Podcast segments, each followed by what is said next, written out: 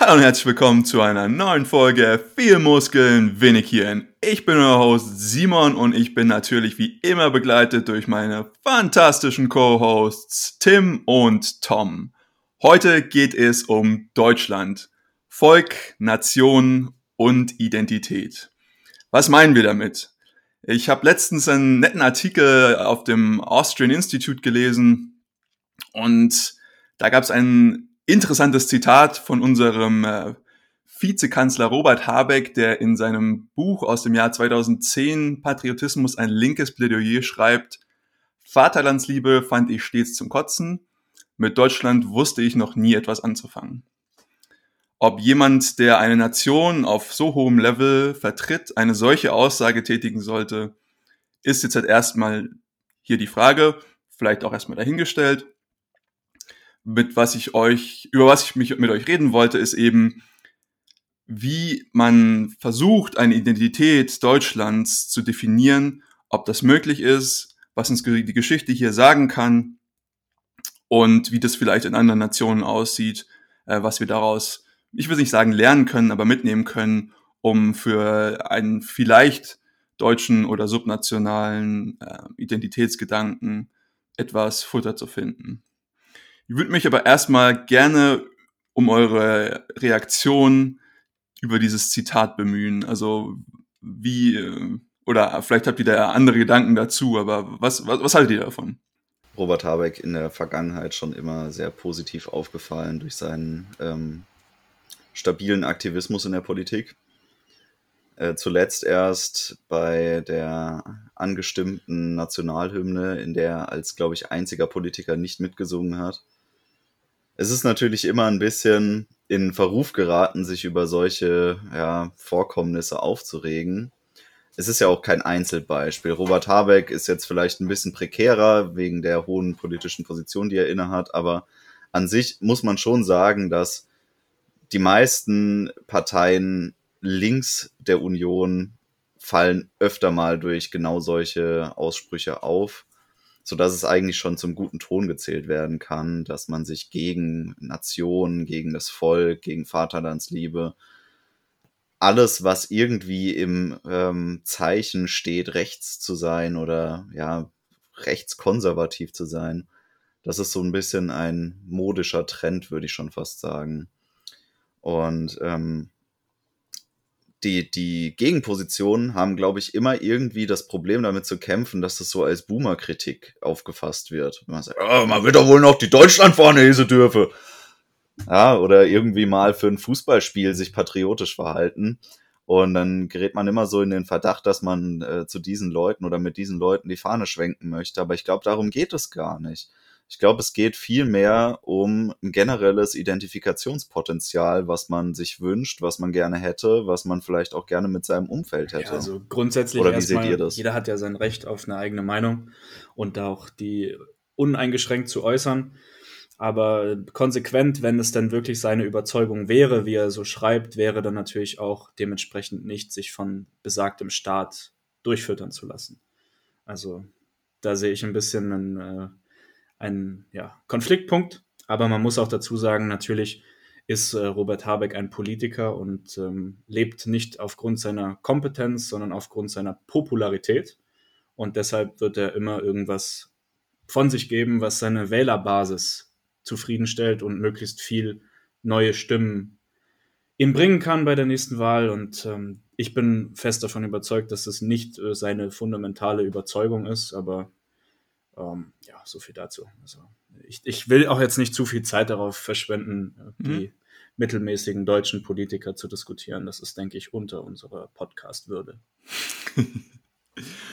Gut, dann schreiten wir mal über diesen durchaus polarisierenden Aufhänger hinfort. Und ich habe mir im Vorhinein ein bisschen Gedanken gemacht, was hält eine Gesellschaft zusammen? Was macht es, dass alle Individuen in dieser Gesellschaft versuchen, am selben Strang zu ziehen. Ja, ich meine, das beinhaltet jetzt schon sehr viel. Am selben Strang ziehen heißt ein gemeinsames Ziel. Vielleicht muss man gar nicht so weit gehen. Ähm, und auch zu sagen, was hält eine Gesellschaft zusammen? Auch hier kann man sehr viele, viele verschiedene Beispiele anführen. Ähm, ich habe mich im Vorfeld dessen auch so ein bisschen damit beschäftigt und mir Gedanken gemacht, was gibt es zum Beispiel für andere Beispiele? Und mir sind halt sehr stark aufgefallen zum Beispiel Israel und die Vereinigten Staaten. In Israel ist es so, die haben einen sehr starken Nationalgedanken dahingehend von, wenn wir hier nicht zusammenarbeiten und wenn wir hier nicht unser Bestes geben und aufeinander aufpassen und auch auf unser Land aufpassen, dann gibt's uns in ein paar Wochen nicht mehr, weil im Prinzip haben wir nur Feinde um uns herum. Ja? Jeder wartet nur mit, mit, mit Säbeln gezückt, dass die irgendwie einen Fehler machen und dann, dass man daraus irgendwas kapitalisieren kann.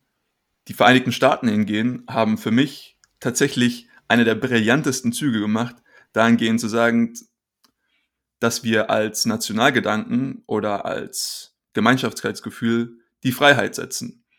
Denn damit kann sich fast jeder identifizieren, zu sagen, nun gut, das, was ich von unserer Gesellschaft möchte, ist, dass jeder seine Freiheit so maximal ausleben kann, wie er im Rahmen aller Möglichkeiten, das heißt, ohne andere Leute einzuschränken, machen kann. Und das ist tatsächlich ein Gedanke, der an sich, zumindest für mich, im, in der Theorie sehr, sehr viele Leute hinter sich vereinen kann. Und das fand ich zwei sehr extreme und sehr interessante Beispiele. Natürlich muss man jetzt auch sagen, dass in den USA dieser Gedanke in den letzten, ich will sagen, 30 Jahren auch sehr stark nachgelassen hat. Also das ist nicht mehr das, das beste Beispiel dafür. Und wenn man ein bisschen in die Geschichte zurückgeht, dann hatte auch Deutschland, sage ich mal, einen sehr ähnlichen Gedanken. Und ich meine jetzt nicht äh, den Gedanken, den wir während der NS-Zeit hatten, sondern tatsächlich den Gedanken nach dem oder während des Wiederaufbaus. Ja, auch da hatte man diesen sehr starken Nationalgedanken zu sagen, hey, wir ziehen halt alle hier am selben Strang und versuchen das Ding jetzt halt wieder hier auf Fahrt zu bekommen. Und das hat auch geklappt und das war sehr motivierend und ich glaube, das war für viele auch so ein, zum Beispiel ein, ein Badge of Honor, das ist irgendwas, was sie mit Stolz getragen haben, zu sagen, ich habe dazu beigetragen, dass diese Nation wieder groß ist oder großartig wird. Auf natürlich jetzt halt hier wirtschaftliche ähm, sage ich jetzt mal, Arten und Weisen beschränkt. Aber das hat mich sehr interessiert. Habt ihr irgendwie Reaktionen dazu oder vielleicht fallen euch noch andere Beispiele ein? Ich finde das grundsätzlich interessant, diese, dieser Gedankengang. Ähm, kongruent zu dem Sprichwort, Diamanten entstehen unter Druck, ist es eben irgendwie so, dass äh, Länder als Gesellschaft immer dann zur Höchstform auflaufen, wenn es um die Wurst geht. Und ähm, im Prinzip ist das auch Teil der Kriegsphilosophie. Also die, diese, dieser Zustand, dass man wirklich bis aufs Äußerste geht und ein klares Ziel hat, das man erreichen will, an dem auch alle irgendwo Interesse haben, sorgt dafür, dass die Gesellschaft intern eigentlich total aufblüht. Also das ähm, empfinde ich immer als, als sehr positives Phänomen. Allerdings ist es natürlich meistens so, dass der externe Umstand dafür sehr krass sein muss und sehr gefährlich auch Richtig. und ähm, naja, nicht für alle immer optimal. Und äh, das ist so eine Sache, die ich denke, die werden wir im Laufe dieses Jahrhunderts für uns nutzen, aber ohne dass wir den externen Stressor dafür in gleicher Weise bräuchten. Da bin ich sehr zuversichtlich tatsächlich. Was ich ziemlich interessant an deinem Beispiel jetzt fand, ist, dass wir ähm, an diesen zwei Beispielen auch schon zwei der ja, Grunddefinitionen ableiten können, die wir für die Begrifflichkeiten, um die es heute geht, benötigen.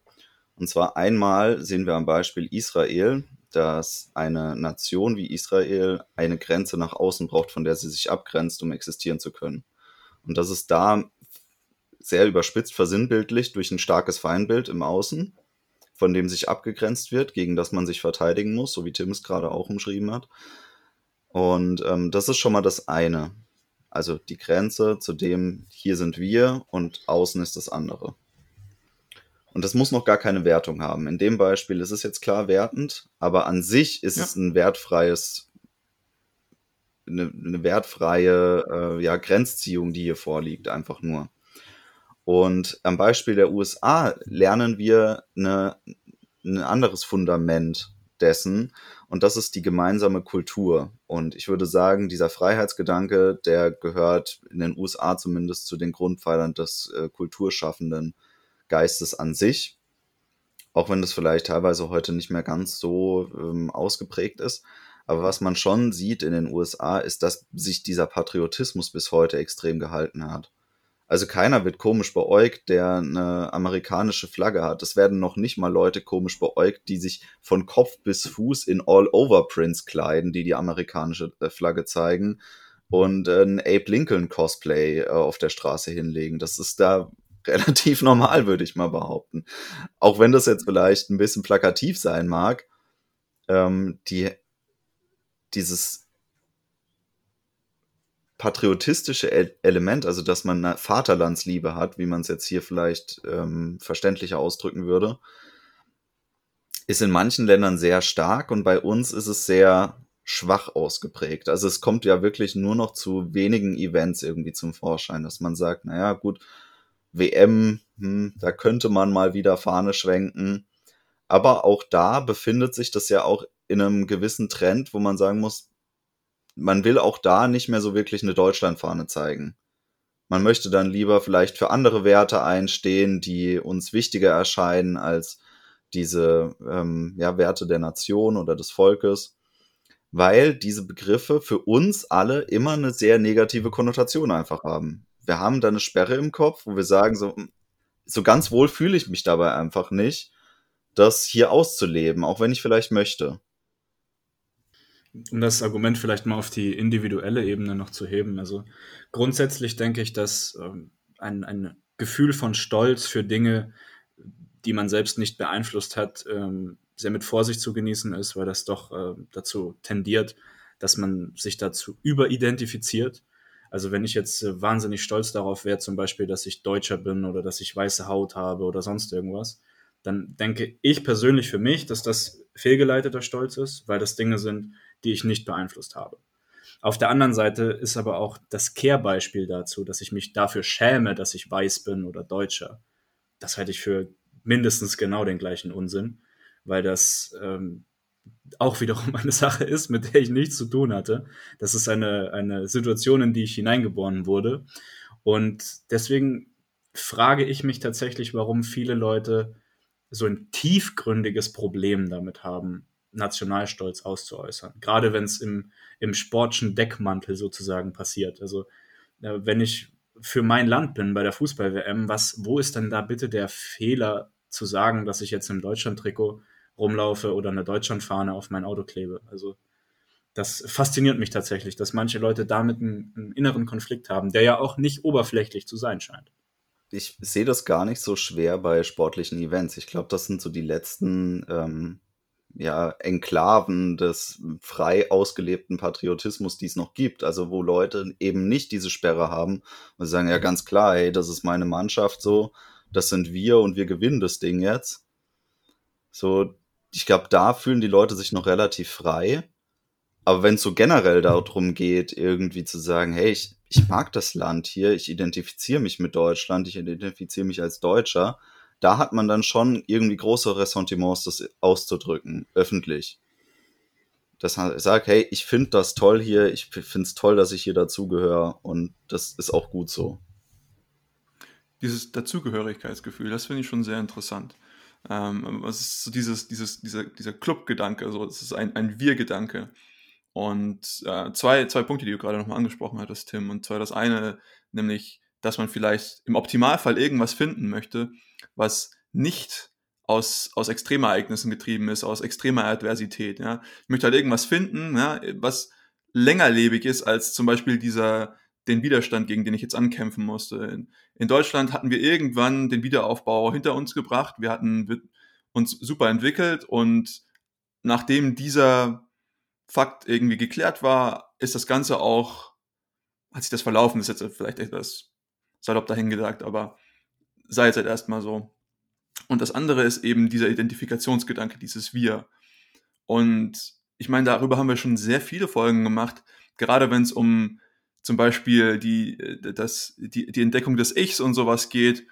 Ähm, ich glaube, es ist sehr einfach in diesen, ich sage jetzt halt mal, sehr tribalistisch, hetzereigetriebenen Gedanken reinzugehen, dass ich mich selbst über diese Gruppe definiere.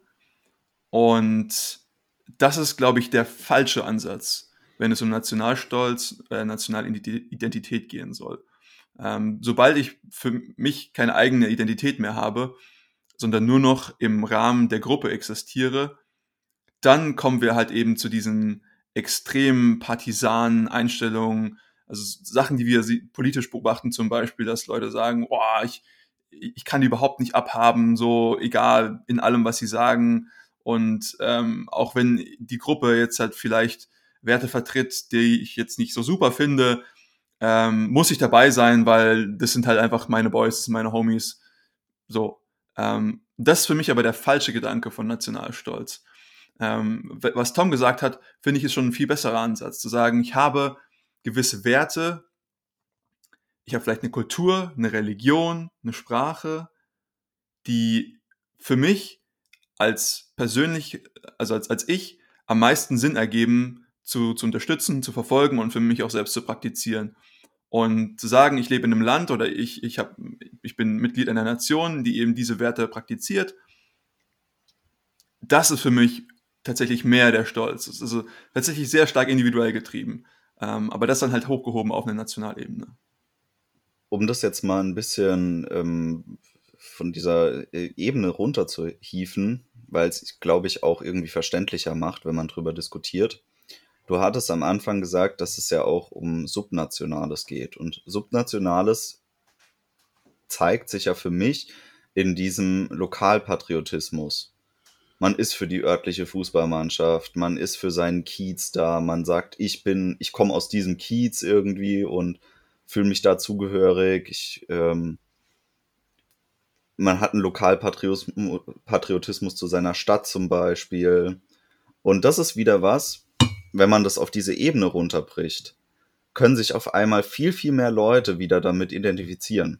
Also dann, ja. dann löst sich diese ähm, politische Sperre auf. Dann ist es nicht mehr so, dass man sagt, naja gut, sich mit Deutschland äh, identifizieren ist irgendwie rechts, aber zum Beispiel sich mit Hamburg zu identifizieren, das ist wieder allen zugänglich. Das ist irgendwie wieder was, wo man so ein großes Gemeinschaftsgefühl hat, wo dann alle zustimmen können und sagen können, hey, egal ob links oder rechts, wir sind alle Hamburg okay, vielleicht sehen das die Linken dann wieder anders und sagen, naja, die Rechten sind nicht so richtig Hamburg, aber und die Rechten sagen dann wieder, naja, gut, die Linken sind nicht so, aber ist egal. Ähm, ich glaube, zumindest sie verstehen dann den, dieses Zugehörigkeitsgefühl und können das viel mehr äh, in sich nachfühlen auch. Weil man die Ebene verkleinern muss für uns. Weil ich glaube, wir sind zu weit davon entfernt, uns wirklich mit einem ganzen Land zu identifizieren im Moment. Bei anderen Ländern, wir haben gerade schon Gegenbeispiele genannt, ist diese, diese Problematik nicht so groß, aber da sind auch stärkere Triebfedern auch am Werk, würde ich sagen. Und wenn man sich anguckt, woher das kommt, dann ist das ja alles immer sehr stark Kultur und Ort getrieben. Also die Kultur, der Ort, die Landschaft, das webt sich alles zusammen zu einem Gefüge, was man im Kopf hat. Und aus diesem äh, Gefüge aus dieser Vorstellung ergibt sich dann die Identifikation damit. Das erinnert mich gerade an, an einen sehr, sehr schönen Spruch von Nassim Taleb, wo er gesagt hat, auf Ebene der Familie bin ich Kommunist, auf Ebene meines Zuhause, also dem Ort, in dem ich wohne, bin ich Demokrat, auf Ebene des Staates bin ich Republikaner und auf Ebene des gesamten Landes dann eben libertär. Und ich glaube, das, das hängt eng zusammen mit dem, was du gerade gesagt hast, weil wir einfach als Menschen damit mache ich mich jetzt unbeliebt, aber wir sind im Grunde Egoisten. Wir kümmern uns um uns selber und wir wollen, dass unser eigenes Leben toll ist. Dafür geben wir uns Mühe. Jetzt sind aber die Leute in unserem direkten Umfeld auch maßgeblich ein, ein Einflussfaktor darauf, ob unser Leben gut ist oder nicht. Deswegen interessieren wir uns auch für die sehr und dass es denen gut geht. Und deswegen ist es auch egoistisch, wenn ein Vater sich für seine Familie aufopfert. Ja, also das finde ich absolut egoistisch, weil ja. es eben sagt, okay, ich gehe das, ich gehe den Weg, der mir den meisten Nutzen bringt. Und wenn das eben der, der ist, für mich, für meine Familie aufzuopfern, dann ist es so. Aber dieser, dieser Verbundenheitsgedanke und auch diese Intimität in den Sozialbeziehungen, die schwindet halt mit geografischer Distanz exponentiell. Und das muss man auch irgendwo mal, mal berücksichtigen, dass, einfach die, die Fähigkeit, sich mit einem gesamten Land zu identifizieren, niemals so stark sein wird wie mit der Familie. Ja. Was aber auch wiederum schlecht ist, ist, wenn man alle Identifikationen und Zugehörigkeitsgefühle dann unterdrückt, weil man eben damit anfängt, ganz oben auf Landesebene zu sagen, das ist nicht gut.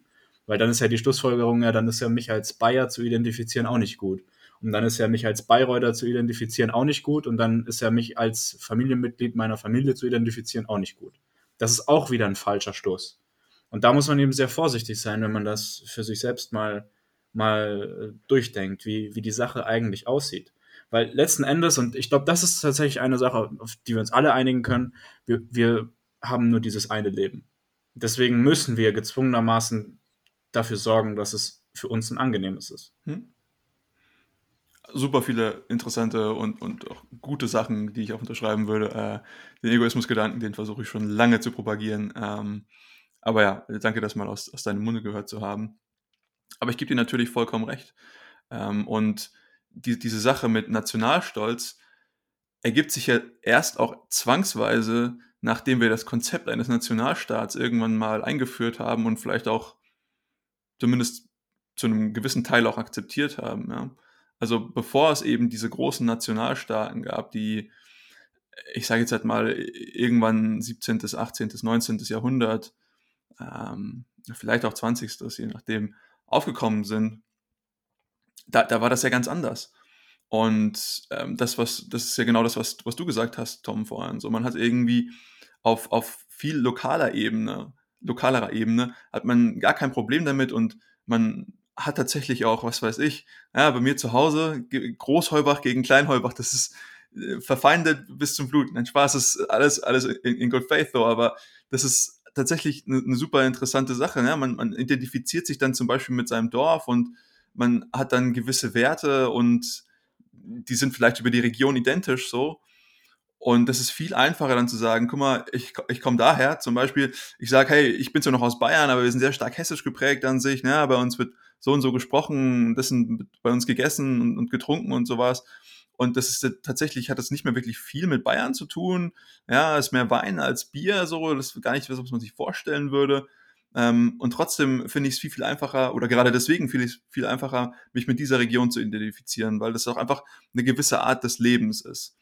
Und hier finde ich es einfach sehr interessant, dass man sagt, okay, ich habe irgendwie diesen Nationalstaat und nur weil wir jetzt halt irgendwie gesagt haben, wir sind alle Teil dieses Nationalstaats. Und ich will nicht sagen, dass der Nationalstaat als, als solches ähm, böse und schlecht ist. Ähm, es hat definitiv seine Vor- und Nachteile, ähm, kann man gerne besprechen, andere Folge.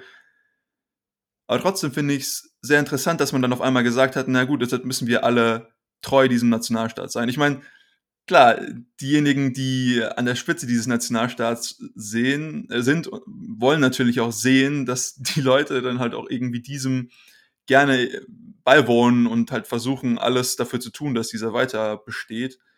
Ähm, dafür ist natürlich sehr wichtig, eben ein, ein kohärentes Wertesystem zu haben. Ähm, und du hast vorhin angesprochen, dass die, die Beispiele, die ich gewählt habe, vielleicht sehr passend sind. Ich meine, man muss sagen, Israel ist kein großes Land. Ja? Wie viel haben die? Neun Millionen Einwohner oder sowas? Ähm, ich glaube, es ist nicht also es, ich glaube, es ist viel, viel einfacher, auf, auf so einer Ebene ein, ein solches Wertesystem zu finden, was recht kohärent ist, als jetzt zum Beispiel eines mit, mit 80 Millionen, 90 Millionen in, in, in Deutschland. Oder in anderen europäischen Ländern oder auf europäischen Ebene. Gerade auch wenn du den, den gemeinsamen Nenner Religion behalten kannst. Und das, das sieht man ja auch in, intern von Israel, dass die, die Konflikte zwischen den religiösen Gruppen halt dann auch trotz dessen, dass sie alle einen israelischen Pass haben, weiterhin Richtig. bestehen bleiben. Aber das ist halt eine Komponente, die Deutschland verloren hat. Also den, der Glaube, die römisch-katholischen oder protestantischen, protestantischen Christen hier identifizieren sich, glaube ich, kaum noch mit der Kirche. Beziehungsweise sie identifizieren sich nicht mehr hauptsächlich über ihren Glauben. So. Früher hattest du halt gesagt, nun gut, ich bin jetzt halt eben ähm, in dieser katholischen Gemeinde so und darüber identifiziere ich mich, weil ich dieses Wertesystem für mich so gut finde, ja, um nochmal auf meinen vorherigen Punkt zurückzukommen, ich finde das Wertesystem der katholischen Kirche oder nicht der katholischen Kirche, vielleicht des katholischen Glaubens besser, weil die Institutionen des Herrn auf dieser Erde sind nicht immer die besten gewesen, aber wie gesagt, Thema auch für eine andere Folge. Und was man aber hier halt festsetzen kann, ist eben sagen, okay, die, die Werte des katholischen Glaubens, das ist für mich das, was ich am besten finde für mein, mein Leben, ja, was egoistisch mich am weitesten voranbringt. Und deswegen identifiziere ich mich auch darüber. Und jeder andere, ähm, und, und, ich bin halt auch stolz darauf, weil ich sage, guck mal, das ist, bringt mich so weit und ich bin halt, ich meine, das ist auch die Frage im Prinzip, was bedeutet Stolz hier? So viele Themen, in die man halt reingehen könnte. Ähm, aber wenn man das Ganze noch ein bisschen höher zieht, dann hat man halt eben gewisse Werte. Zum Beispiel, wenn man sich damit beschäftigt, was würden denn jetzt halt gewisse, zum Beispiel subnationale Strukturen vereinen? Und äh, zum Beispiel Sprache ist eine, ja, man hat einen gewissen Dialekt und ähm, jeder, der mich irgendwann mal getroffen hat, ja, wird, weiß, dass ich ihm normalerweise ein Gude um die Ohren hauen. So, damit er weiß, sagen, ich komme aus der und der Region so und das für mich eine, gewisse Art von Stolz so. Man hat auch irgendwie Kultur, wir hatten jetzt halt schon die Religion angesprochen und vielleicht auch andere Werte. Ja, also Bayern tatsächlich, was heißt tatsächlich, aber wohl bekannt natürlich, eher konservativer als wahrscheinlich die meisten anderen Bundesländer. Aber das ist ja auch ein Wert, der uns ausmacht und für den wir, über den wir uns identifizieren. Was heißt uns? Über den sich die meisten Bayern identifizieren. Ich will jetzt nicht alles über einen Kamm scheren. Und auch sagen, okay, ich bin stolz darauf, so. Und das ist halt eben nun die Frage, ob man zum Beispiel auf Nationalebene gewisse Werte finden kann, auf die, über die man sich identifizieren kann, über die jeder stolz sein kann.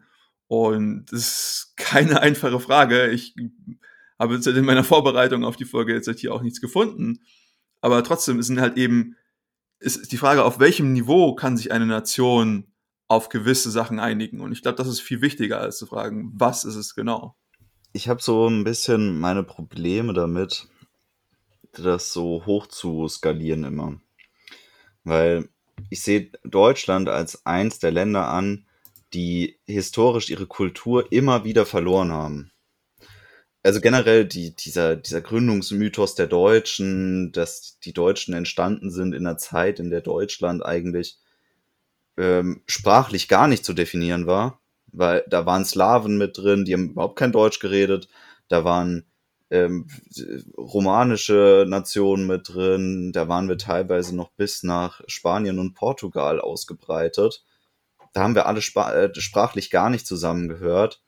Aber dass wir eine Identifikationsfigur äh, hatten, diese ähm, Reiterkönige, die von Ort zu Ort gezogen sind, um immer präsent zu sein, überall, dass jeder alle paar Jahre mal den König gesehen hat das hat dann dieses äh, Zusammenhaltsgefühl gegeben.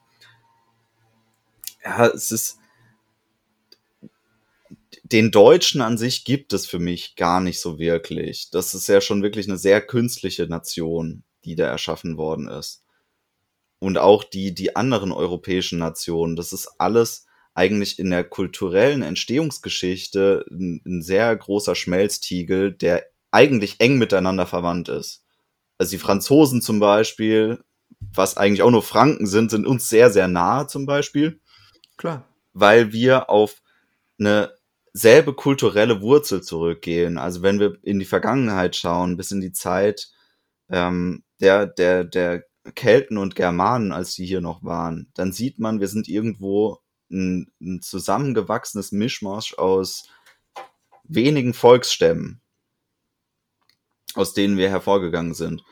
Aber dieses, diese Region wurde so oft kriegerisch erobert und dann kulturell, ja, entfremdet von dem, was hier eigentlich vorhanden war. Also erst durch die Römer, später dann auch noch durch die Christianisierung haben wir immer wieder die Wurzel unserer, unserer Kultur verloren und überprägt und haben was Neues in die Hand gedrückt bekommen, mit dem wir jetzt umgehen mussten. Und dass wir jetzt heute uns als christliche Nation betrachten, das finde ich schon, für mich passt es gar nicht. Ich krieg da auch mich selber nicht integriert. Ich identifiziere mich auch nicht mit Deutschland oder als Deutscher.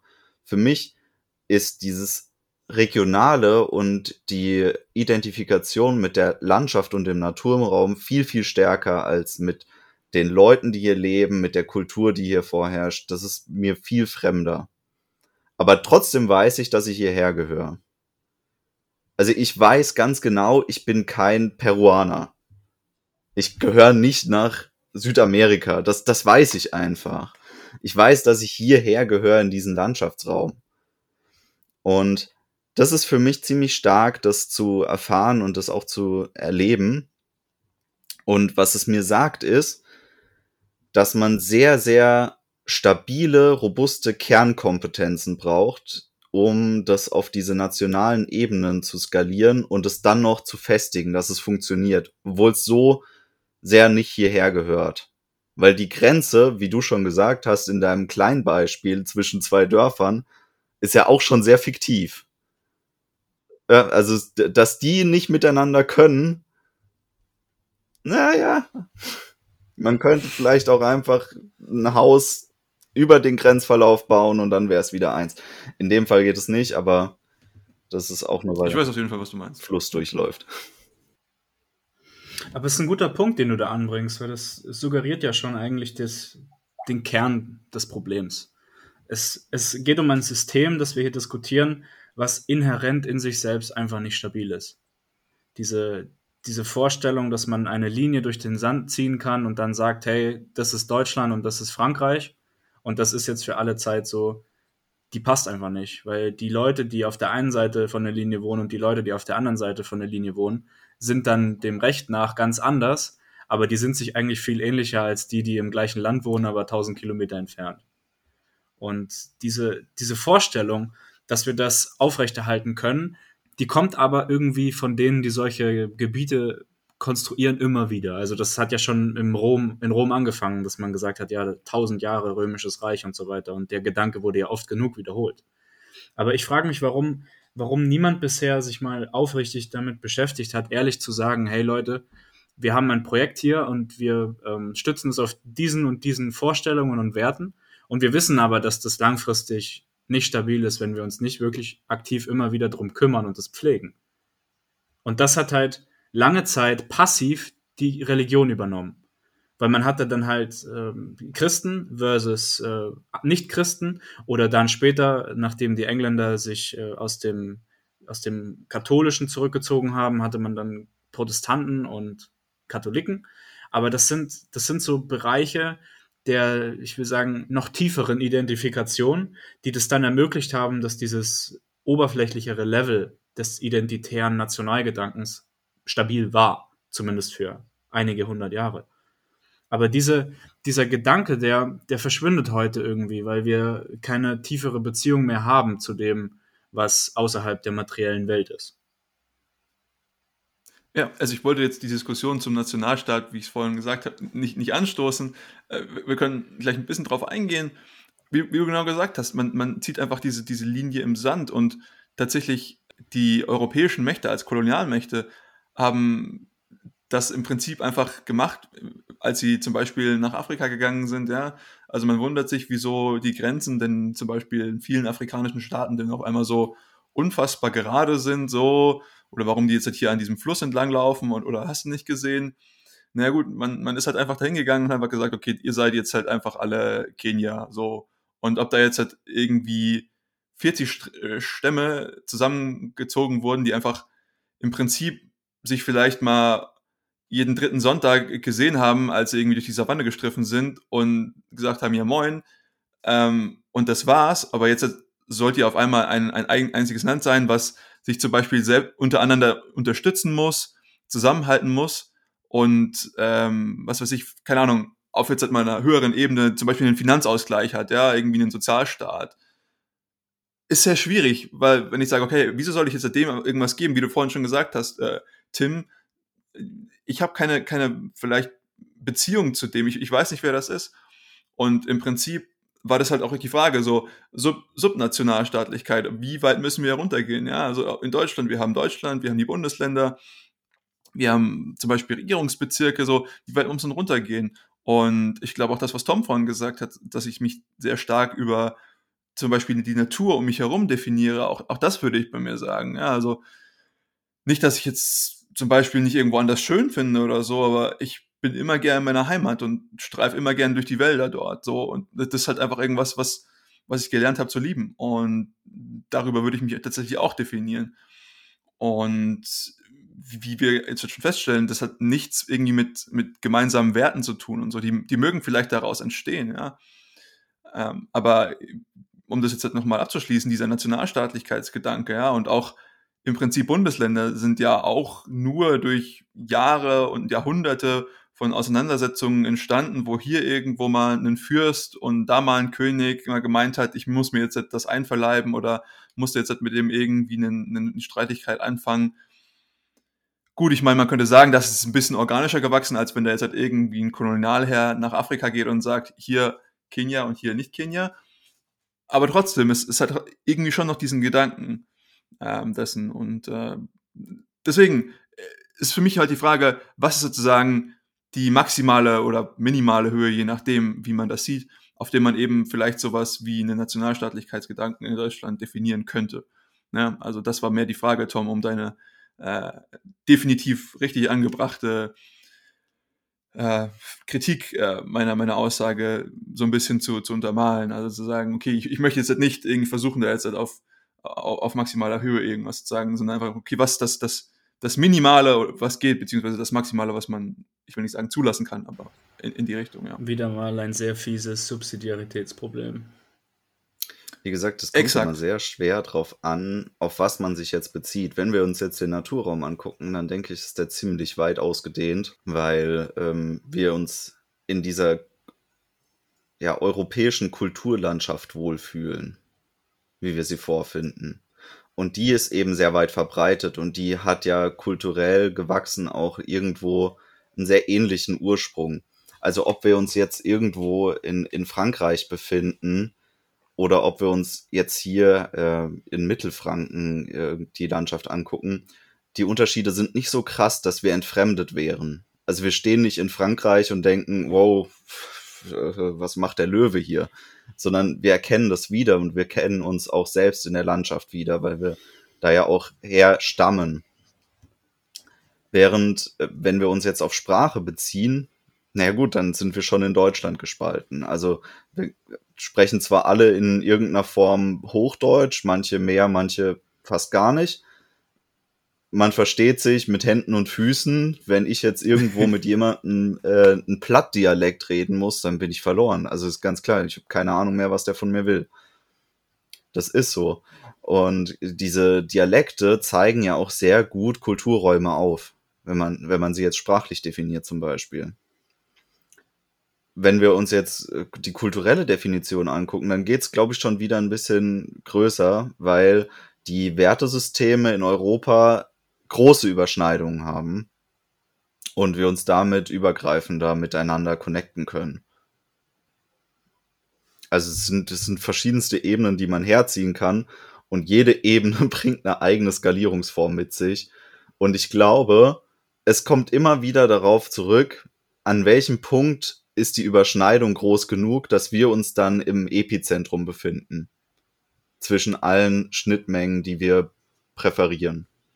Und was ich da sehr wichtig finde, ist, dass ja ein Talking Point, der heutzutage modern sehr, sehr beliebt ist, ist, dass wir ja Weltbürger sind.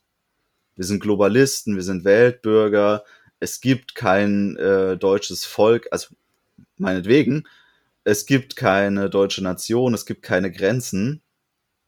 Das mag alles auf gewisse Definitionen zutreffen, und ich glaube, wir haben teilweise deren Punkte gerade eben sogar sehr gut belegt. Also wir haben klar gemacht, warum das tatsächlich irgendwie Linien im Sand sind. Aber das bedeutet noch lange nicht, dass das andere im Umkehrpunkt stimmt. Also wir sind keine Weltbürger, wir sind keine Globalisten. Wir gehören an Orte, wir kommen von Orten und wir können das nicht einfach so austauschen. Also du kannst jetzt nicht irgendeinen Franken nehmen du schmeißt den nach Timbuktu und sagst, naja, fühl dich doch wohl, ist doch super hier. Er, der, der wird schon feststellen, dass er da nicht hingehört. Super interessanter Punkt, den, den wollte ich schon die ganze Zeit machen. Eben dieser, dieser Homogenisierungsgedanke, dass Unterschiede zwischen Wertesystemen, Kulturen, dass es irgendwas inhärent Schlechtes ist. Ähm, ich meine, es ist schlecht dahingehend zu sagen, die Welt wird dadurch komplexer und die Welt zu verstehen wird dadurch schwieriger. Ja, wenn ich sage kann, sagen kann, jeder hat im Prinzip dieselben Wertevorstellungen, die spricht dieselbe Sprache, dann, dann habe ich viel, viel weniger, ich nenne es jetzt mal ganz klinisch, trocken, abstrakt Transaktionskosten. So.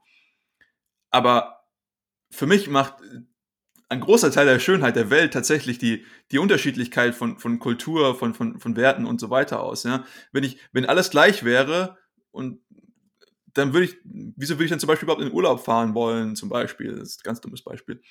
Ähm, und was mir noch weiter aufgefallen ist, ich hatte diese Woche tatsächlich ein interessantes Gespräch mit einer Freundin von mir, die kommt aus Quebec. So, also Quebec, eine Provinz in, in Kanada, die einzige sozusagen, die mehrheitlich französischsprachig ist und aber auch sehr durch, durch Frankreich äh, geprägt ist. Ja, also ich möchte nicht auf die ganze Geschichte Quebecs eingehen, obwohl es tatsächlich sehr interessant ist, äh, mit den Briten und den Franzosen und hast du nicht gesehen. Ähm, auf jeden Fall, was, was man dort hat, ist, dass die sich sehr stark gegen diese Homogenisierung von Kultur wehren, die durch die Regierung in Ottawa, der Hauptstadt Kanadas, geprägt wird. Also die wollen, ich im Prinzip, Provinzen so ein bisschen, ich will es nicht gleichschalten sagen, weil das ist das, das falsche Wort und falscher Kontext, ähm, aber versuchen, das Ganze anzupassen. Wohingehend ähm, die Quebecer sagen, wir wollen unsere, unsere Kultur bewahren, weil die ist schon sehr vergleichsweise distinkt und unterschiedlich von dem Rest, was man in, in Kanada vorfinden kann. Und das ist eben wieder, wie du schon gesagt hast, dieser, dieser Gedanke des, des Weltbürgers, ja, ja, und ich meine, das ist jetzt ein Gedanke, der ist gar nicht so, so neu, ja, also es, da, da, muss man jetzt nicht in den letzten 20 Jahren gucken, den, den gibt's glaube ich, schon seit Anfang des, des 20. Jahrhunderts und vielleicht noch, noch weiter zurück. Ähm, aber jeder, der mal irgendwie gesehen hat, wie, wie Leute zum Beispiel im, auf dem tiefsten Dorf oder so miteinander interagieren, das ist was ganz anderes. Das ist eine, eine ganz andere Intimität, die man dadurch hervorrufen kann. Das ist dieses Gemeinschaftsgefühl, so dieses, man hat sich, man kann sich auf den anderen, man hat, man hat viel mehr Vertrauen zum Beispiel in, in diese andere Person, so, und das, das macht halt eben zum Beispiel Transaktionskosten auf dieser niedrigeren lokalen Ebene viel, viel geringer, ja weil ich sagen kann, wir sind gemeinsame, gemeinsam Teil einer, einer gleichen Einheit. Und das geht jetzt vielleicht ein bisschen zu weit, aber was, was viele Leute halt dahingehend sehen, okay, ich möchte homogenisieren, weil alles andere ist so diese, diese Diversität, nicht die Diversität, diese, diese Unterschiedlichkeit, das, das, das ist nicht gut so. Und das ist immer dieses, dieses Weltbild zu sagen, ähm, ich kämpfe gegen irgendwas, was, weil, weil ich das, was außerhalb von dem, von meiner Einheit ist, das, das mag ich nicht. So. Wohingegen an sich geht es darum zu sagen, ich kämpfe oder arbeite, besser gesagt, weil das, was in meiner Einheit ist, mir so sehr am Herzen liegt. Und das ist halt eben diese, diese verschobene Brille. Ja? Also im Prinzip sehe ich, ich arbeite für irgendwas, aber die, die Motivation dahinter ist komplett eine andere. Und je nachdem, was ich halt für eine Brille anziehe, habe ich auch eine andere, Interpretation. Und hier sehe ich, glaube ich, einiges an, an, an Fehlinterpretationen, die in den letzten Jahren abgelaufen ist. Sehr schönes Beispiel, was du da gerade gebracht hast. Ich würde gleich dabei bleiben und das äh, in, in, so einer Anreizthematik mal untersuchen. Also gerade wenn du sagst auf dem, auf dem Dorf, dann ist es halt so, weißt du, wenn, wenn ich weiß, wer deine Eltern sind, wer deine Kinder sind und wer deine Geschwister sind, und wenn ich dich kenne, seit du klein bist und weißt, du wirst die nächsten 30 Jahre neben mir wohnen, dann weiß ich, dass du mich nicht über den Tisch ziehen wirst, weil du dann einfach sozial geächtet wirst, weil die anderen finden das ja auch raus und sagen dann, Alter, was bist du denn für einer? Und dann fühlst mhm. du dich kacke in dem Dorf und du willst ja aber in dem Dorf bleiben und die Gemeinschaft ist ja extrem, extremer Bestandteil deines Umfelds und auch deines gesamten Wohlbefindens. Und deswegen ist diese, diese soziale Komponente da auch so stark. Und deswegen hast du einen Anreiz, eben dich, dich für diese Gemeinschaft auch einzusetzen. Und um das jetzt in dem Kanada-Beispiel mal zu lassen, in Kanada ist es zum Beispiel so, dass das Präsidialamt extrem viel Macht bündelt. Also das ist wirklich, das ist eine ganz andere Größenordnung wie in Deutschland. Der äh, Prime Minister of Canada, der kann im Prinzip sein Kabinett völlig frei wählen und er kann auch, und das ist halt eine, eine krasse Sache, er kann auch die Zeitpunkte von Wahlen festlegen. Also er kann eine Wahl immer vorziehen. Und das sind, das sind Dinge, die natürlich dazu führen, dass eine, eine Person oder auch eine Idee auf dem Federal Level in Kanada sehr viel mehr Einfluss auf alle Regionen bekommen kann, als es in Deutschland der Fall ist, weil das System eben von der Subsidiarität her anders strukturiert ist. Und deswegen kann ich das auch sehr gut verstehen, dass die in Quebec dann so eine Konterreaktion dagegen entwickeln und sich eben immer weiter davon distanzieren wollen, weil natürlich das dazu führt, dass das Land an sich homogener wird, weil die Anreize der Regierung dort sind natürlich Macht vergrößern. Das ist immer das gleiche Spiel. Und wenn man, wenn man die theoretische Möglichkeit hat, per Verfassung, dann wird man natürlich über kurz oder lang auch Wege gehen, von denen man am Anfang sagen würde in politischer Manier, das werde ich natürlich nie tun. Und da muss ich sagen, Hut ab an Deutschland. Das hat Deutschland gar nicht so hart verkackt wie andere Nationen.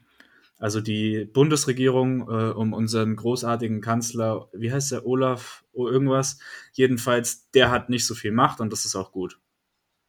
Das ist auch sehr gut. Er wurde auch seit Amtsantritt nicht mehr gesehen, munkelt man. Missing Poster, ja. Fast, fast so schön wie in der Schweiz, da weiß man nicht mal, wer der Präsident ist. Richtig. Das interessiert auch niemanden. Ähm, ja, also noch ein weiteres Beispiel. Ähm, wir hatten vorhin die, die USA gehabt. Ähm, und das passt perfekt ähm, zu dem, was du gerade zu, zu, zur Machtstruktur in Kanada gesagt hast. Man sieht eben, wie über die letzten, ich will sagen, 50 Jahre, vielleicht sogar 80 Jahre, immer mehr Macht ins Weiße Haus bzw. nach Washington geflogen ist. Ab von den einzelnen äh, Bundesstaaten. Was dazu führt, dass die Wahlen zum Beispiel immer mehr an Relevanz gewinnen. Und ich meine jetzt halt die Wahlen des, des Präsidialamts und äh, der beiden Häuser natürlich. Und Wahlen auf der lokalen Ebene, die an sich ja eigentlich viel, viel mehr Einfluss auf dein Leben haben sollten. Nicht, dass sie jetzt halt in, in, in sag ich mal, ich, nicht, dass sie jetzt irrelevant werden, aber sie verlieren auf jeden Fall an Bedeutung, beziehungsweise ob jetzt halt, oder wer jetzt zum Beispiel das Präsidialamt, also welche Partei, die Demokraten oder die Republikaner, jetzt eben das Präsidialamt innehat, das wird überspitzt gesagt zum Kampf um Leben und Tod. Und das sieht man halt auch zum Beispiel in dieser extremen Polarisierung, die man in den USA jetzt zum Beispiel auch sehen kann, seit, seit mehreren Jahren, vielleicht auch Jahrzehnten schon, ja. Weil wenn, wenn wir jetzt nicht gewinnen, dann haben wir vier Jahre lang einfach nur, dass uns die ganze Zeit irgendwelche Müll vorgeschrieben wird von irgendjemanden und weil die machen das da und wir zum Beispiel, keine Ahnung, im ländlichen Texas oder Ohio oder hast du nicht gesehen, müssen uns jetzt halt irgendwelchen städtischen Vorgaben aus der ähm, aus Washington untergeben. Und äh, wohingegen, wenn ich sage, ich habe jetzt viel mehr Macht auf der lokalen Ebene, äh, dann habe ich irgendwas, wo ich sage, okay, das ist, das ist uns, das, wir machen das. Und das sind zum Beispiel, also das ist zum Beispiel, das sind auch einfach unsere Werte, anhand derer zum Beispiel irgendwelche legislativen ähm, Änderungen umgesetzt werden. So. Und ich glaube, das macht es halt viel mehr, weil wenn halt irgendwer sagt, okay, das geht irgendwie gegen meine Werte und aber das, weil einfach die ganze Macht irgendwo anders ist und natürlich fühle ich mich dann übergangen. So, und das ist halt auch schlecht für, für, die, für die Kohäsion eines ganzen Landes, weil ich mich dann halt sehr stark anhand dieser Werte reiben muss. Und an sich gebe ich dir auch recht, äh, Tim, dass, dass Deutschland da über, über seine, ähm, sein System, was ja doch schon recht sehr ähm, dezentral ist, äh, einiges, einiges ähm, gut macht. Ähm, bloß ist halt die Frage, Deutschland als solches ist natürlich jetzt kulturell, wie wir das jetzt schon gesagt haben, historisch viel, viel schwieriger abzugrenzen als die USA, die im Prinzip so an einem Zeitpunkt, ich will jetzt nicht sagen an einem Zeitpunkt gegründet wurden und angefangen haben zu existieren, aber im, sage ich mal, historischen Kontext im Vergleich zu Deutschland äh, kann man das vielleicht schon so, äh, so, so stehen lassen, ja.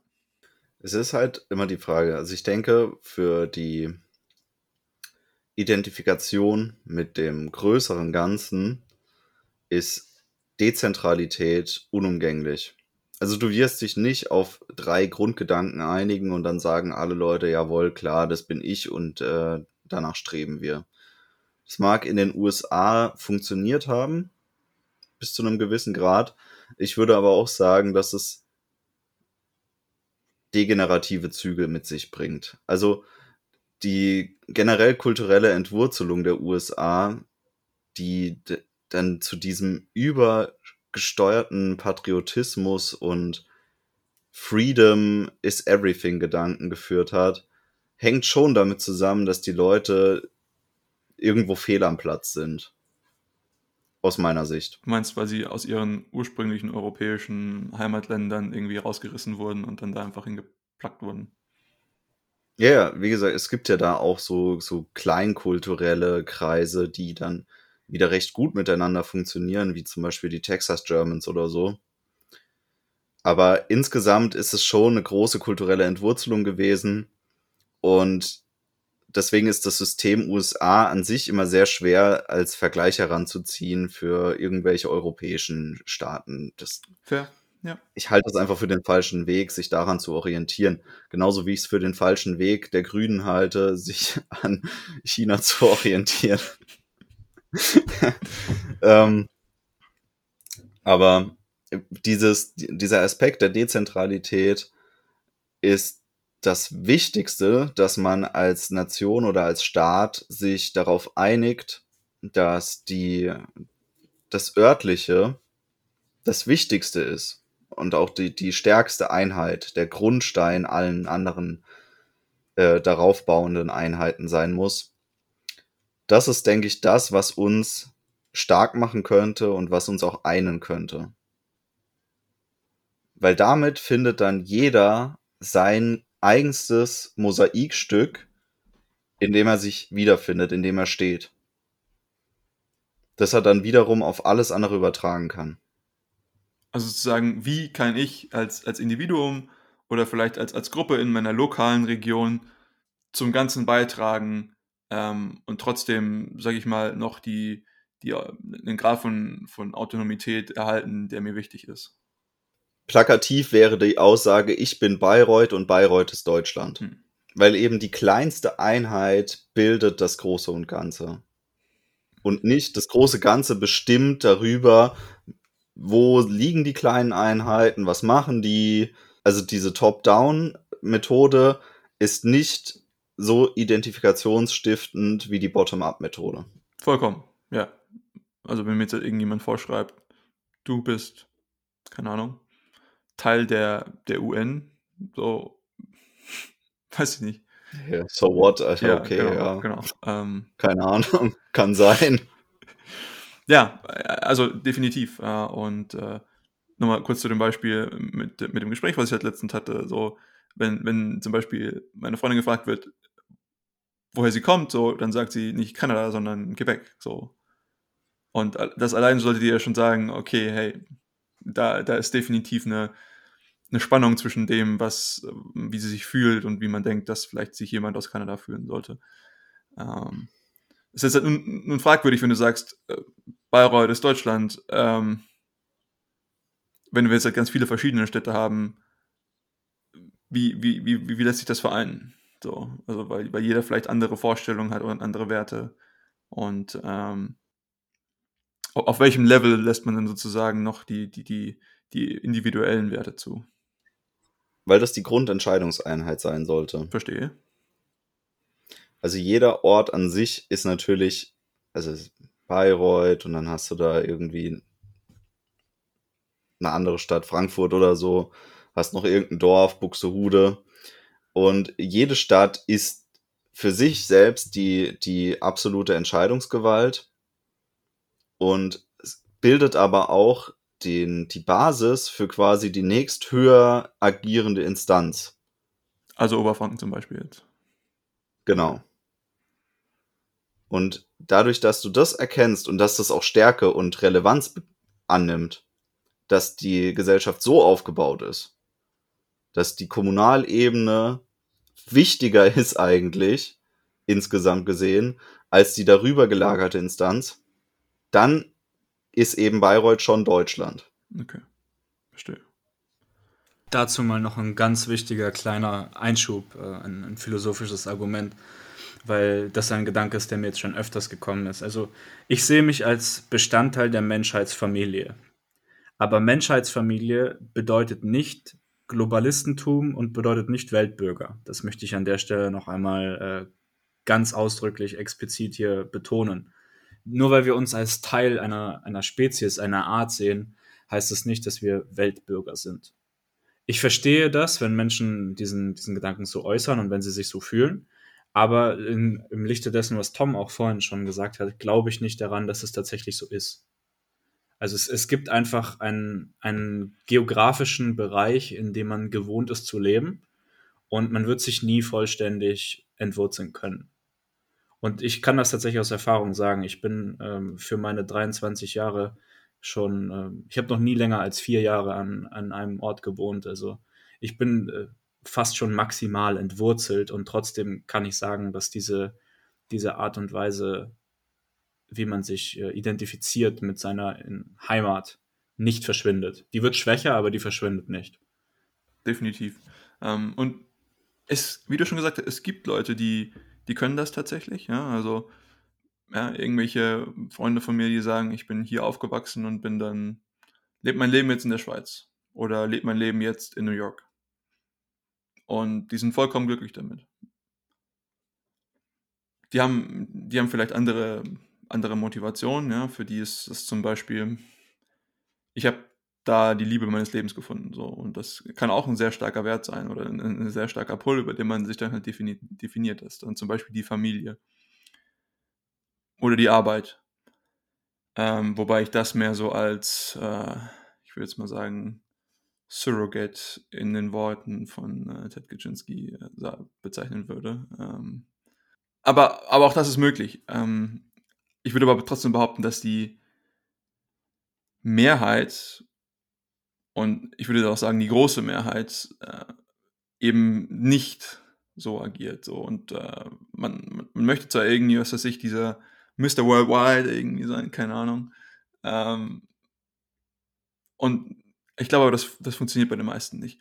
Das heißt nicht, dass man nicht an anderen Ländern, anderen Kulturen, anderen Sprachen, anderen Religionen, anderen Menschen aus anderen Ländern nicht interessiert ist. Das heißt es nicht. Ja, also ich bin zum Beispiel sehr heimatverbunden und würde mich über eine sehr starke Affinität zu gewissen kulturellen Wert, Werten identifizieren. Aber trotzdem ist es einer meiner größten Interessen, mich mit anderen Kulturen und anderen Sprachen auseinanderzusetzen. Zum Beispiel diese zu lernen und mit, mit Leuten zu reden, die daher kommen. Ähm, und was man halt zum Beispiel häufig wiederfindet, ist halt eben diese, diese starke Verbind Verbundenheit. Also es ist nicht, dass es an meinem Kulturraum liegt, sondern äh, ist was Übergreifendes. Und das für mich schon, schon sehr, sehr interessant. Ähm, wie gesagt, das ist genau dieser, dieser Unterschied. Nur weil ich etwas, wieso ich für irgendwas was eintrete, heißt nicht, dass ich das andere hasse, sondern dass ich das, das was mir halt einfach als, als liebenswert bezeichnen würde. So. Und ähm, das ist halt eben dieser, dieser wichtige Unterschied, der halt häufig, wenn es jetzt nochmal ein bisschen stärker um diesen Patriotismus oder Stolzgedanken mit reingeht, so, ja, und das Problem ist, dass viele Leute sich auch vielleicht dahingehend darüber äh, identifizieren und sagen, dass mein Stolz vielleicht daher kommt, dass ich sage so, ah, ich mag die nicht und und so weiter. Wobei, wie gesagt, das ist das, was ich anfangs gesagt hatte, dass es, wenn ich mich darüber identifiziere, nur dass ich jemand anderen nicht mag, dann habe ich im Prinzip keine Identität. So, was, was, was bin ich denn überhaupt? Ja, und selbst wenn du eine hättest, was ist denn eine, eine Identität voller Hass wert? ja. Das ist doch Unsinn. Ja. Vollkommen. Aber das ist halt eben, es ist nicht einfach, einen solchen Identitätsgedanken aufzubauen. Allerdings, wenn man anders, anders formuliert, ich glaube, wir haben vielleicht geschichtlich gesehen ähm, aber auch einfach aktuell, wie es so ist, eine sehr starke Tendenz dazu, wie du es vorhin gesagt hast, Tom, einen Top-Down-Gedanken versuchen in, in, den, in, den, in den Herzen der Menschen zu, zu installieren, nicht installieren, das klingt so, so komisch, äh, zu, zu verfestigen. So, und das Problem dahingehend ist, wenn ich halt irgendwie mich nicht mit dem Guten dahinter identifizieren kann, weil ich sage, die Werte und so, pff, irgendwie, da muss ich mich halt anders versuchen zu identifizieren. Und dann ist es halt vielleicht einfach eben diese Abgrenzung. Na gut, das sind die Leute, die entsprechen meinen Werten. Na gut, die Werte interessieren mich jetzt nicht. Das sind aber meine Leute und alles andere ist Kacke. So, und dann weiß ich, okay, so. Und das Problem, was ich halt eben sehe, ist halt zu sagen, okay, vielleicht ist der Ansatz dieses ganze Top-Down-Geschichtens, diese Top-Down-Geschichten eben nicht der richtige, weil dann halt eben dieser Fehlidentifizierung. Ja, das ist das ist ein Gedanke, den, den sehr häufig bei uns im Podcast, das war schon in unserer allerersten Folge zu, zu Maskulinität, diese Fehlidentifizierung von zum Beispiel Maskulinität. Auch hier, auch von, von außen irgendwie so ein bisschen aufgestülpt oder übergestülpt und führt allerdings nur dazu, dass man halt irgendwie versucht, so zu wirken, als wäre man zum Beispiel Teil dieses Wertesystems. Das, was du sagst, kommt für mich darauf zurück, dass Kultur Grenzen schafft, aber Grenzen schaffen keine Kultur. Genau, genau. Ja, ja eins zu eins. Ja. Perfekt. Und ich glaube, das ist auch dieses Problem, wenn man sich nur, nur stark nach außen abgrenzt. Richtig. Dass man irgendein Proxy für sich definiert und sagt, naja gut, ich habe hier mal was vermessen, habe da irgendwie äh, ein paar Sachen festgestellt, naja gut, es scheinen wichtige Parameter zu sein. Und alles, was da nicht reinpasst, das äh, muss irgendwie anders sein und davon müssen wir uns abgrenzen. Dass aber Kultur nicht unterscheidet, zwischen Individuen, sondern Individuen sich zur Kultur bekennen können und sich einer Kultur angehörig fühlen können oder auch nicht. Das ist eigentlich, worauf es ankommt. Vollkommen. Wenn, wenn sich jemand aufhält innerhalb meiner Gruppe, innerhalb meines Freundeskreises, der massiv nicht mit den Werten konform geht, mit denen die anderen konform gehen, dann wird der keine lange Zeitdauer da verweilen können in diesem Freundeskreis. Weil durch welchen Wert hält er sich denn dann noch dort? Warum ist er da? Er, zum Beispiel pflegt er keine Diskussionskultur. Ja, wie will er dann mit uns reden? Es wird nicht lange gut ja. gehen, wenn man nicht miteinander reden kann. Und dann ist es ganz egal, wie derjenige aussieht und wo er herkommt, wenn er, wenn er nicht in unseren Wertekanon mit einstimmen kann, wird er wohl nicht unser Freund werden. Und das ist ein Punkt, den, den müssen wir jetzt auch nochmal aussprechen. Es ist ganz wichtig, dass wir verstehen, dass es nicht möglich ist, dass alle Menschen uns mögen und dass wir nicht alle Menschen mögen. Aber jemanden nicht zu mögen, bedeutet nicht, diese Person zu hassen und schlecht zu behandeln. Und nur weil ich jemanden nicht in meinem Freundeskreis haben will, weil diese Person dem Wertekanon nicht, nicht, einfach nicht entspricht, heißt es nicht, dass ich dieser Person schade, oder dass ich dieser Person negativ gegenüber eingestellt bin, sondern das heißt einfach nur, dass ich meine persönliche Situation ohne diese Person gestalte. Und das ja. muss, dass das muss in, in seiner, in seiner Form, äh, ist überspitzt ausgedrückt, aber das ist, das ist die wichtigste Eigenschaft der Diskriminierung. Dass es uns erlaubt, unser eigenes Leben und unser eigenes Umfeld frei zu gestalten, indem wir eben gegen Leute diskriminieren, gegen die wir diskriminieren wollen, aus für uns plausiblen Gründen. Das, und das beste Beispiel ist die Liebe, ja. Ich meine, die Tatsache, dass ich mit, mit einer Frau mein Leben verbringe, heißt ja, dass ich gegen knapp sieben Milliarden Frauen äh, diskriminiere, ja, sozusagen, oder Frauen und Männer diskriminiere. Aber trotzdem ist das extrem wichtig, dass ich das tue, weil eben diese eine Beziehung dafür gefestigt wird und entsteht, die ja für mich selber und auch wahrscheinlich da durch die positive Intensität für das gesamte Umfeld viel positiver ist. Ja, also ich meine, es ist im Prinzip diese, diese, auf, auf einer Freundschaftsebene ist es halt noch einfach, weil der, der, der Entry und Exit, ne, also ob ich jetzt diesem Freundschaftskreis beitrete oder eben wieder vielleicht ausscheide, das ist sehr einfach, sehr, sehr ungebunden. Wohingegen, wenn ich mich halt jetzt halt in zum Beispiel gewisse regelkonforme Gruppenverhältnisse, ja, zum Beispiel wie eine Stadt, wie ein Bundesland oder was weiß ich, irgendwie eingeben muss und dann halt gezwungen bin, halt gewisse Regeln und so weiter zu zumindest konform damit zu sein, dann kommt es halt eben zu diesen Dissonanzen, über die wir gesprochen haben. Und dann kommt es halt eben zu Hass. So, und das ist, glaube ich, genau das. Man, man sollte sich seine Gruppen aus Liebe suchen und halt eben nicht aus Hass. Und meiner Meinung nach passiert Zweiteres halt verstärkt, wenn man eben einen, einen Wertekodex nutzen muss, den man sich nicht ausgewählt hat. Wenn man GEZ-Gebühren bezahlen muss. Das ist zum Beispiel ein Beispiel. Ähm, auch da gibt es eine Folge zu. Äh, falls ihr da mehr zu hören möchtet, können wir gerne verlinken. Seid auf der Hut, ihr Öffentlich-Rechtlichen. Seid auf der Hut. Wir hatten jetzt immer schon so ein bisschen um diese, dieses, dieses Wort des Stolzes und dieser Idee des Stolzes so ein bisschen rumgeredet. Manchmal sind wir tatsächlich schon ein bisschen näher drauf eingegangen.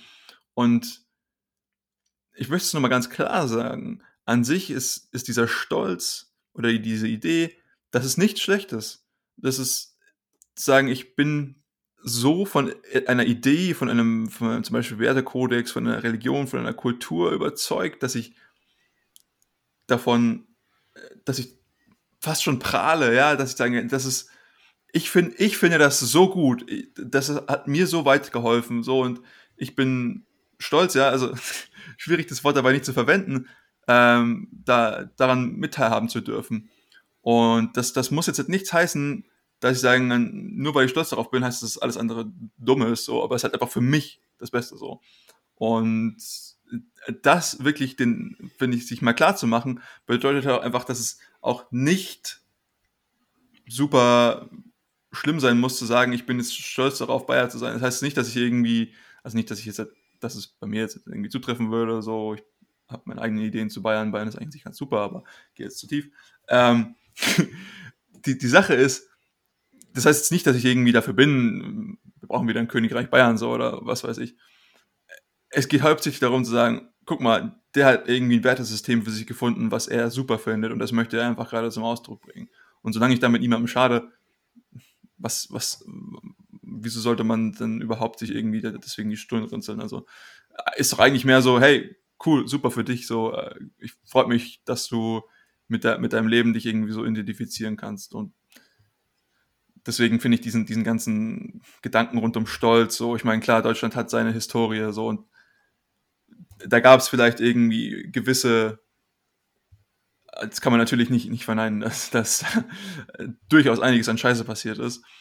Ähm, aber eben, für mich ist das eben diese falsche Definition von, von Wertesystemen, denen, denen man eigentlich vielleicht nicht hätte folgen wollen für mich ist es auch die falsche Definition von Deutschland, wenn man immer die komplette Historie mit abbildet. Also, wo fängst du dann an und was musst du dann alles irgendwie verdammen? Sagst du dann, ja gut, der Hexenhammer war jetzt vielleicht auch nicht gerade unsere Glanzstunde, dass wir damit gemischt haben. Mhm. Hm. Das war auch Deutschland zu irgendeinem Zeitpunkt, aber das ist jetzt so weit in der Vergangenheit, damit identifizieren wir uns nicht mehr direkt. Also wir identifizieren uns nicht mit den negativen Seiten des Mittelalters, sondern wir identifizieren uns, wenn dann, bewusst mit den positiven Seiten. Was sich dann in, den, in diesen Mittelaltermärkten zum Beispiel zum Ausdruck Ach, kommt. Ach, das Fachwerk ist aber schön. Hingehen. Ja, also wirklich, man, man lernt für sich herauszukristallisieren, ähm, was es denn ist, was für einen diese, diesen Begriff der Kultur Deutschlands ausmacht und dann ist jedem klar, man meint damit zum Beispiel nicht die Hexenverbrennung. Ja, man meint damit jetzt nicht unbedingt äh, den 30-jährigen Krieg oder so. Das sind jetzt nicht Sachen, wo man sagt, ja, super, dass wir da mitgemacht haben, das war gut. Ja. Ähm, ja, ja. Die, die Genozide der Franzosen, Spanier, Engländer und Amerikaner sind einfach länger her. Aber das entkräftigt trotzdem nicht das Argument. Also das ist, das ist diese gute alte Fritz Haber Geschichte wenn du Milliarden von Menschenleben rettest, rechtfertigt das nicht, dass du deswegen hunderte Millionen Menschen töten darfst. Das, das kannst du nicht gegeneinander aufwiegen. Das, das sind äh, Handlungen, die haben in sich alleine bewertet zu werden und nicht im Kontext. Aber auch der Begriff des Stolzes ist für mich sehr schwierig, weil für was wird Stolz denn immer verwendet? Also ich erkenne, dass Stolz sowieso, das deutsche Wort Stolz wird gar nicht mehr verwendet was auch. Man kann ja das viel sanfter klingende amerikanische Wort Pride benutzen. Damit kann dann wieder auf einmal jeder was anfangen. Dass damit trotzdem Stolz gemeint ist, wird dann, glaube ich, oft vergessen. Und ich muss mich an diesen Begriff auch wieder immer von unten ran denken, weil Stolz, Stolz sein auf etwas hat für mich erstmal mit was zu tun, was ich persönlich geschaffen habe. Keine Ahnung, ich habe irgendwas gebastelt, gebaut, gemalt äh, eine besonders tolle Tat vollbracht oder so. Und darauf kann man dann stolz sein. Also ich habe das geschaffen und darauf bin ich stolz. Und wenn man dann eine weitere Ebene nach oben geht, dann guckt man in sein direktes Umfeld. Die eigene Frau hat was gemacht, hat zum Beispiel den gemeinsamen Sohn auf die Welt gebracht. Man ist stolz auf seine Eltern, was die geschaffen haben. Man ist vielleicht stolz auf seine Großeltern oder auf Freunde, die was Tolles ähm, in ihrem Leben vollstand, äh, zu, zustande gebracht haben. Das, da kann ich mich auch noch reindenken. Dann, wenn man das dann noch weiter hochskaliert, dass man was als Gruppe getan hat, dass man vielleicht was als Stadt geschafft hat, als Dorf. Aber das, der Eigenanteil daran wird für mich immer kleiner, je höher man mhm. kommt. Logischerweise. Und desto weniger weiß ich, wie passe ich da rein? Also, warum bin ich jetzt stolz, dass unsere Nationalmannschaft gewonnen hat? Also, ich weiß es nicht. Ich, ich, ich identifiziere nicht meinen Anteil ja. daran. Dass ein Freund was geschafft hat und ich war für ihn da im Leben, ja, da war ich dabei irgendwie. Ich habe mitgelebt. Ich habe das mit durchlebt bis zu dem Zeitpunkt. Ja. Auch wenn ich vielleicht jetzt nicht irgendwie eine Firma aufgebaut habe oder ein Haus gebaut oder den Regenwald gerettet. Ich war an dem Leben von diesen Menschen beteiligt und kann deswegen auch mit stolz sein auf diese Person. Hm? Das ist eher Mitgefühl als tatsächlich eigens empfundener Stolz. Wollte ich gerade sagen, die, die äh, Richtung dessen, wie der Stolz wirkt, die äh, ist auch außerhalb der Familie dann schon sehr schnell sehr blass. Also natürlich auch äh, meine eigenen Taten und die der Familie, aber all das, was, was in der Vergangenheit war, bevor ich geboren wurde und all das, was determiniert wird von Dingen, mit denen ich nichts zu tun habe, ist meiner Meinung nach nichts, wofür ich persönlich Stolz empfinden kann. Ich kann mich dafür freuen. Ich kann dankbar dafür sein, dass ich in einem freien Land lebe. Ich kann dankbar dafür sein, dass meine Großeltern dieses Land aufgebaut haben. Ich kann dankbar dafür sein, dass äh, der deutsche Sprach- und Kulturraum einige der ja, äh, inspirierendsten Menschen der Geschichte hervorgebracht hat. Aber das ist nichts, womit ich mich identifizieren kann, weil ich, ich hatte darauf beim wahrsten Sinne einfach keine, keine Wirkung, gar nichts. Gut, man, man kann sein, man sagen, ich bin zum Beispiel Vertreter, zum Beispiel, ja, ich bin, ich bin jetzt, was weiß ich, ich, ich schreibe Literatur und ähm, gliedere mich ein in die lange Geschichte deutscher literarischer Schriftsteller. So. Und kann sagen, ich bin, ich bin Vertreter, ich, ich trage deren Erbe weiter und bin dahingehend irgendwie stolz darauf, das machen zu dürfen. Aber, auch wieder hier, das sind ja auch Taten. Also ich, ich muss ja irgendwas ja. dafür gemacht, getan genau. haben. So. Ich habe mir das erarbeitet. Genau, genau. Ich muss, also ich sehe mich immer so, ich bin, ich bin Vertreter dessen sozusagen. Ich, ich identifiziere mich als Teil dessen, aber ich muss auch aktiv daran arbeiten, dass ich zum Beispiel, was auch immer mein, mein, mein, Mit meine Mitgliedschaft ausmacht, ähm, das weiter voranzutreiben. Und ich glaube, das ist halt eben das Wichtigste, ja? weil alles andere wäre so, da würde ich mich auch irgendwie wie so ein, wie so ein Dummschwätzer, so, ja, ich bin, ich bin Teil der Nationalmannschaft. So, nein, bin ich nicht. ich ich habe kein Interesse daran, so. Und ähm, dementsprechend sage ich mir auch so, okay, ja, es gibt gewisse Sachen, auf die kann man stolz sein. Ja? Ich, bin, ich bin Teil zum Beispiel von viel Muskel, wenig Kirn. Ich bin stolz darauf. So, wir haben dieses Projekt hier und das ist cool. Und, aber ich muss dafür auch irgendwas machen. So, es ist loved and lovely. Ich, ich kann nicht einfach nur sagen, ich, ich, ich möchte irgendwann irgendwas teilnehmen. So, nein, ich muss auch der sein, der irgendwas dafür macht. Ja, du musst dich aktiv muskelfizieren. Richtig, ich muss aktiv weniger Hirn bekommen. Wisst ja. ihr, wie schwierig das ist? Ja, das ist gar nicht, nee, das, das, ist, ist gar nicht so schwierig. das ist gar nicht so schwierig. Ey, doch, doch, das ist schon ein das, Äh, haben die Ägypter uns gezeigt, wie das funktioniert. das ist sim simpelste Mechanik, meine Freunde. Touché. Ich glaube, wir haben jetzt schon einiges um diese ganze Identität, Stolz, Nationaldebatte herum gehabt. Habt ihr noch abschließend Gedanken dazu, was, was euch noch auf dem Herzen liegt, was, was ihr gerne noch loswerden wollen würdet diesbezüglich?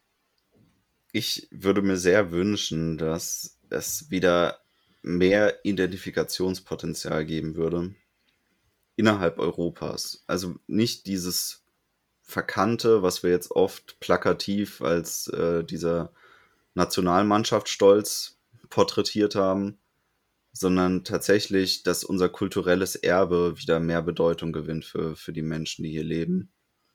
und dass wir uns darauf zurückbesinnen und auch, dass die Menschen sich mehr mit dem Naturraum, in dem sie aktuell leben, befassen, identifizieren und dann vielleicht auch erkennen, wie schützenswert genau dieser Naturraum ist, der sie umgibt und aus dem sie hervorgegangen sind. Schöne Worte. Ich würde ja. sagen, ähm, liebe Zuhörer, ähm, macht euch klar, dass ähm, man eine Art Identifikation oder höheren Glauben im Leben durchaus als, als positive Ergänzung sehen kann. Dass es durchaus was ist, wenn es richtig gemacht wird, dass einem sehr viel Bedeutung und Glückseligkeit verleiht. Und beschäftigt euch damit und habt Spaß dabei. Seid nicht dogmatisch und sagt, äh, das ist das, was ich jetzt machen muss. Und für den Rest der Zeit bin ich darin gefangen, sondern überlegt euch Dinge, folgt diesem nach. Und wenn ihr merkt, dass es nicht dumm ist, dann äh, verlasst euch auf das äh, ja fast schon heilige Prinzip des Falsifikationismus und probiert was anderes. Sehr, sehr schön gesagt. Äh, nicht dogmatisch sein. Definitiv. Ähm, aber ja, ich, ich glaube, kein Mensch kann ohne Identifikation auskommen. Man, man braucht ein, ein Gefühl, zu dem man sich zugehörig fühlt. Und wir sehen heutzutage, wie viele Leute sich irgendwelche Götzen erschaffen, zu denen sie sich identisch, äh, zu, zu, denen sie sich zugehörig fühlen. Und ähm, ich glaube, es gibt viel, viel schönere Sachen und Werte, zu denen man sich hingezogen fühlen kann. Und von denen man sagen kann, dass man stolz ist, dass man Teil dieser ist und dass man diese vertritt.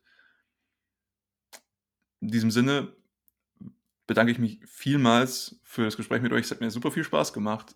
Ähm, ich glaube, hier ist einiges Wichtiges gesagt worden. Wir hoffen auch, dass ihr, liebe Zuhörer und Zuschauer, Spaß dabei hattet und irgendwas lernen konntet. Ähm, falls euch irgendwelche Punkte aufgefallen sind, wo ihr sagen würdet, Mensch, da würdet ihr gerne noch ein bisschen mehr zu hören oder das fandet ihr irgendwie gerade ein bisschen provokant, schreibt uns gerne. Wir, wir, wir freuen uns immer, wenn irgendjemand was diesbezüglich zu sagen hat und versuchen auch darauf, das Ganze aufzugreifen. Gerne auch Hate-Mail. Gerne auch Hate-Mail, wir lachen gerne. Ähm, und irgendwo müssen wir auch ein bisschen Gehirn verlieren, ne? wenn, wenn nicht sonst wo dann. Und aber äh, Jokes aside, vielen, vielen Dank für, für eure Zeit. Wir nehmen das, das nicht auf die leichte Schulter. Und macht's gut. Bis zum nächsten Mal.